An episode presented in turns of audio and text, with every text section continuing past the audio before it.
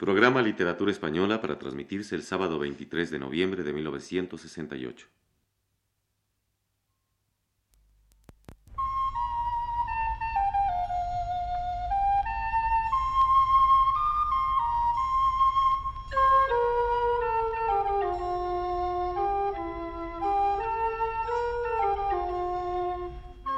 Muy buenas tardes, amable auditorio. Radio Universidad de México presenta Literatura Española, un programa a cargo del profesor Luis Ríos.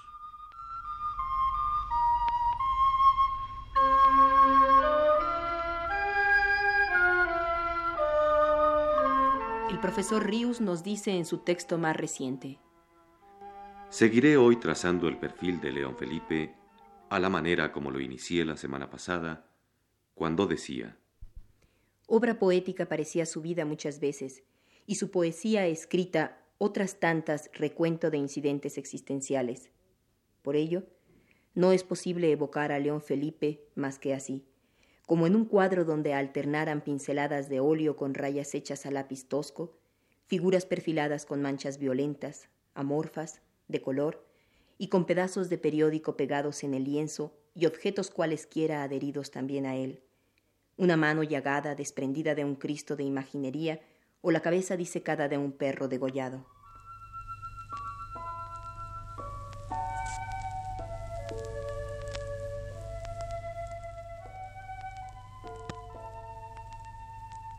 En México vivía León Felipe en el primer piso de un edificio de muros desportillados. ¿Fue nueva alguna vez esta casa? Hace 40, 50 años. La calle, la de Miguel Schultz, es fea y ruidosa y sucia. Está llena de agencias funerarias y de enormes camiones ventrudos que descargan rollos de papel de periódico, grandes como rodillos de apisonadora, o que cargan paquetes y paquetes de diarios y revistas ya impresos. A la entrada del departamento, a mano izquierda, la cocina diminuta, oculta a medias por una puerta que no cierra bien, hinchada la madera de su hoja, enjuto ya el quicio para ella. Enfrente, la sala comedor, reducida, con un tresillo de asientos deformados, vencidos de un uso que hace mucho tiempo que ya no tenían. Del lado opuesto, una mesa de comedor y seis sillas flameantes, intactas, regalo reciente de un político admirador del poeta que éste nunca usó. Atravesando esa sala comedor, siempre deshabitada, se llega a la alcoba que se continúa en una terracita techada a la que se sale por una puerta de manguetes metálicos y vidrios, y en la que apenas cabe una pequeña mesa redonda rodeada por cuatro sillas. Ahí comía el poeta con sus amigos. Le importaba a León Felipe esa modestia la notaba siquiera. León Felipe vio, una noche, amontonarse cientos de cadáveres en una calle de Madrid por la que buscaba el cuerpo de un amigo muerto. Vio y tocó a los leprosos de un leprosario donde vivió varias semanas. Estuvo recluido tres años en una cárcel como delincuente común. León Felipe tuvo siempre, constante, obsesiva conciencia de su cuerpo, de las miserias de su cuerpo. También, es verdad, vio León Felipe palacios opulentos, catedrales enjolladas, jardines esmeradamente cultivados, hoteles lujosos, automóviles señoriales, películas superproducidas en Hollywood con mágicas columnas de humo de colores y deslumbradores bailes de gala. Y una vez, al comienzo de la Guerra Civil Española, tuvo un abrigo de pieles que valía una fortuna y que le proporcionó María Teresa León, porque el poeta había llegado a Madrid desde Panamá únicamente con lo puesto, un traje de lino blanco tropical, y era noviembre. Pero ¿dónde vio León Felipe esas cosas? Porque en sus poemas no hay paisajes floridos, ni danzas de arrogantes caballeros y damas vestidas con ricas ropas chapadas, ni joyas segadoras, ni luces centelleantes, como en los de Manrique, Garcilaso, Góngora. ¿Veía León Felipe siquiera la calle donde vivió, la casa donde habitaba, el departamento donde pasaba las horas, los días, los años de su vejez. Él, en realidad, no veía más que esa cruz desnuda de madera clavada a la cabecera de su cama.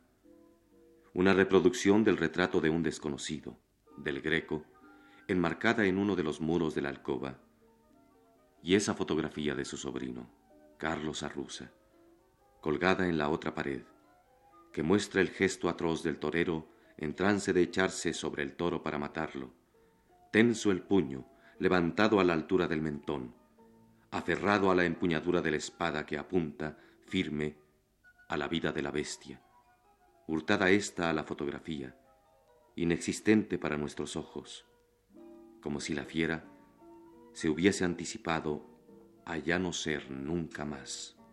Sin embargo, no es que León no estuviera al tanto del trasiego diario, de noticias y aún pormenores. Él, por ejemplo, les contaba a unos amigos que estaban en su cuarto haciendo tertulia con él, y en voz baja, para que la aludida que trajinaba por la sala comedor y la cocina no alcanzara a escucharlo. Trini, mi muchacha, es una criada de Galdós. Es como la venina de misericordia. Durante muchos años sirvió a una familia francesa que ya no podía pagarle el sueldo. Y se iba a la calle y entraba y salía de otras casas y volvía a la de los franceses con cosas de comer. Aquí en México se encuentran todavía criadas como las de Galdós. En España puede que aún las haya también. Esta mujer es como la venina. Es una mujer muy buena. Lo da todo. Pero a mí, yo no la digo nada. Pero a mí me hace muy mal las cuentas.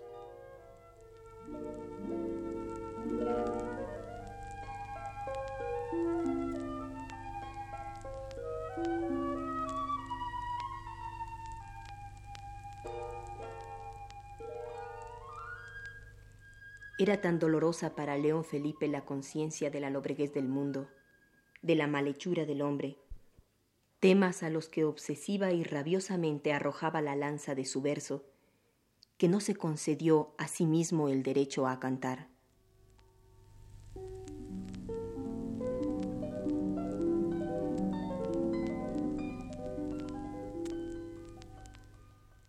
No he venido aquí a arrojar mi discurso contra nadie, ni a disparar vítores y cohetes debajo del balcón del presidente. He venido a dar libertad a mis palabras. Creo que en realidad he venido a hacer algunos ejercicios de garganta. Creo que por ahora no he venido más que a gritar, a derramarme como el agua y como el llanto. Y no sé a quién fecundo, ni a quién anego, ni a quién quito la sed. Estamos en la época del grito y de las lágrimas, y aún no hemos llegado a la canción. No importa que los poetas vanidosos digan lo contrario. El sabio, que es más digno de crédito y tiene todos los documentos y la cédula del bautismo de Adán en su gran fichero de bronce, asegura que el hombre está en los primeros días de su infancia y que aún no le han salido los dientes. Ni los dientes, ni los sueños. Tengo ochenta y tres años y no he averiguado todavía si la vida es un acertijo o una trampa. Ochenta y tres años y en la puerta de la eternidad los recurrentes ceros. Ochenta y tres mil años bajo la girándula del tiempo. Ochenta y tres mil años he cumplido esta mañana. Oh, madre mía. Oh, madre tierra y madre mía, que cuidas del ternero recental. Aquí estoy. Mírame. Soy un ternero recental. Lloro. Óyeme llorar.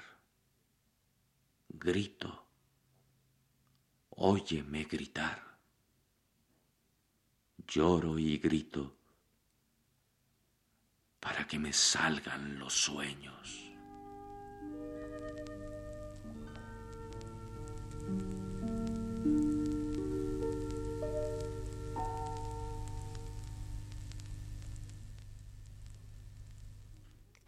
Se castigó León Felipe desechando cualquier halago sensorial que pretendiera asomar a sus poemas.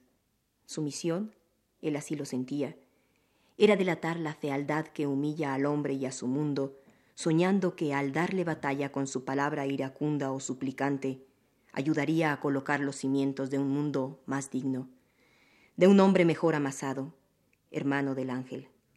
Y así, Casi nunca exaltó en verso la hermosura que sus ojos también descubrían a veces en las cosas y en las personas, porque todo su esfuerzo tenía que aplicarlo en la lucha con las tinieblas, sin darse tregua nunca, ni un breve reposo, ditirámbico y placentero. Y sin embargo, la hermosura la percibía con emoción intensa. Era un anuncio para él, una señal de ese mundo futuro donde alguna vez llegaría a reinar ella, unánime y definitiva. En su conversación, a cada paso su sede belleza se traslucía en mínimos actos de su existir diario también. Lo de guapo y feo lo tenía muy a flor de labio León Felipe. Lo segundo, para remachar inapelablemente su mala opinión de alguien. Y además es... es tan chiquitín tan feo. Hablando de poetas, de Hart Crane. Tú sabes quién era. Este Hart Crane era un muchacho de 23 años cuando me le envió Waldo Frank aquí, con una carta, explicándome quién era. Era... tenía 24 años. Era un muchacho alto, rubio, angélico, con unos ojos azules hablando de antiguos políticos españoles. Maura fue uno de los grandes políticos, reaccionario, del otro lado, pero tenía un porte y un estilo de gran hombre y de hombre virtuoso. Fue el que se enfrentó con los españoles y con el rey, y le dijo al rey las verdades. Y el rey fue cuando vio que con él no podía hacer nada. Le echó y se agarró a Romanones, que era lo contrario de eso, era lo contrario de él. Era el zorro, el inmoral, el villano, el feo. Porque Maura tenía la figura más hermosa que había de políticos del XIX. Maura tenía una figura. Era alto, muy erguido, una gran barba blanca y, y con un aire. Pero sobra decir que no se limitaba su descubrimiento gozoso de la belleza de las personas a los rasgos estrictamente físicos. Y así, hablando alguna vez de García Lorca, decía Y la cara la tenía de un aldeano granadino. No era guapo, pero tenía un aire angélico, ¿verdad? Tenía un ceño Tenía mucho pelo en el entrecejo. Eso que es muy corriente allí. La cara esa. Pero no era ceño. En él no era ceño. Él tenía la cara muy abierta y los ojos grandes.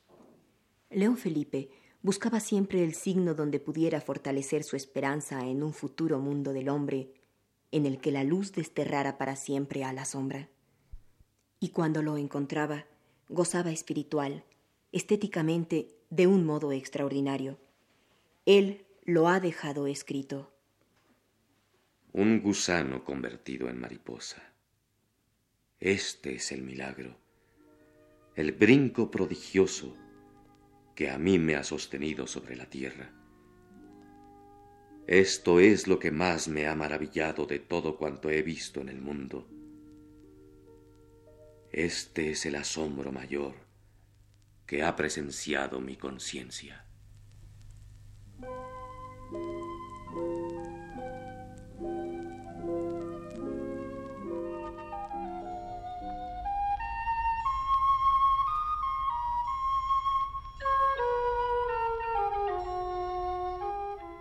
Radio Universidad de México presentó Literatura Española, un programa a cargo del profesor Luis Ríos.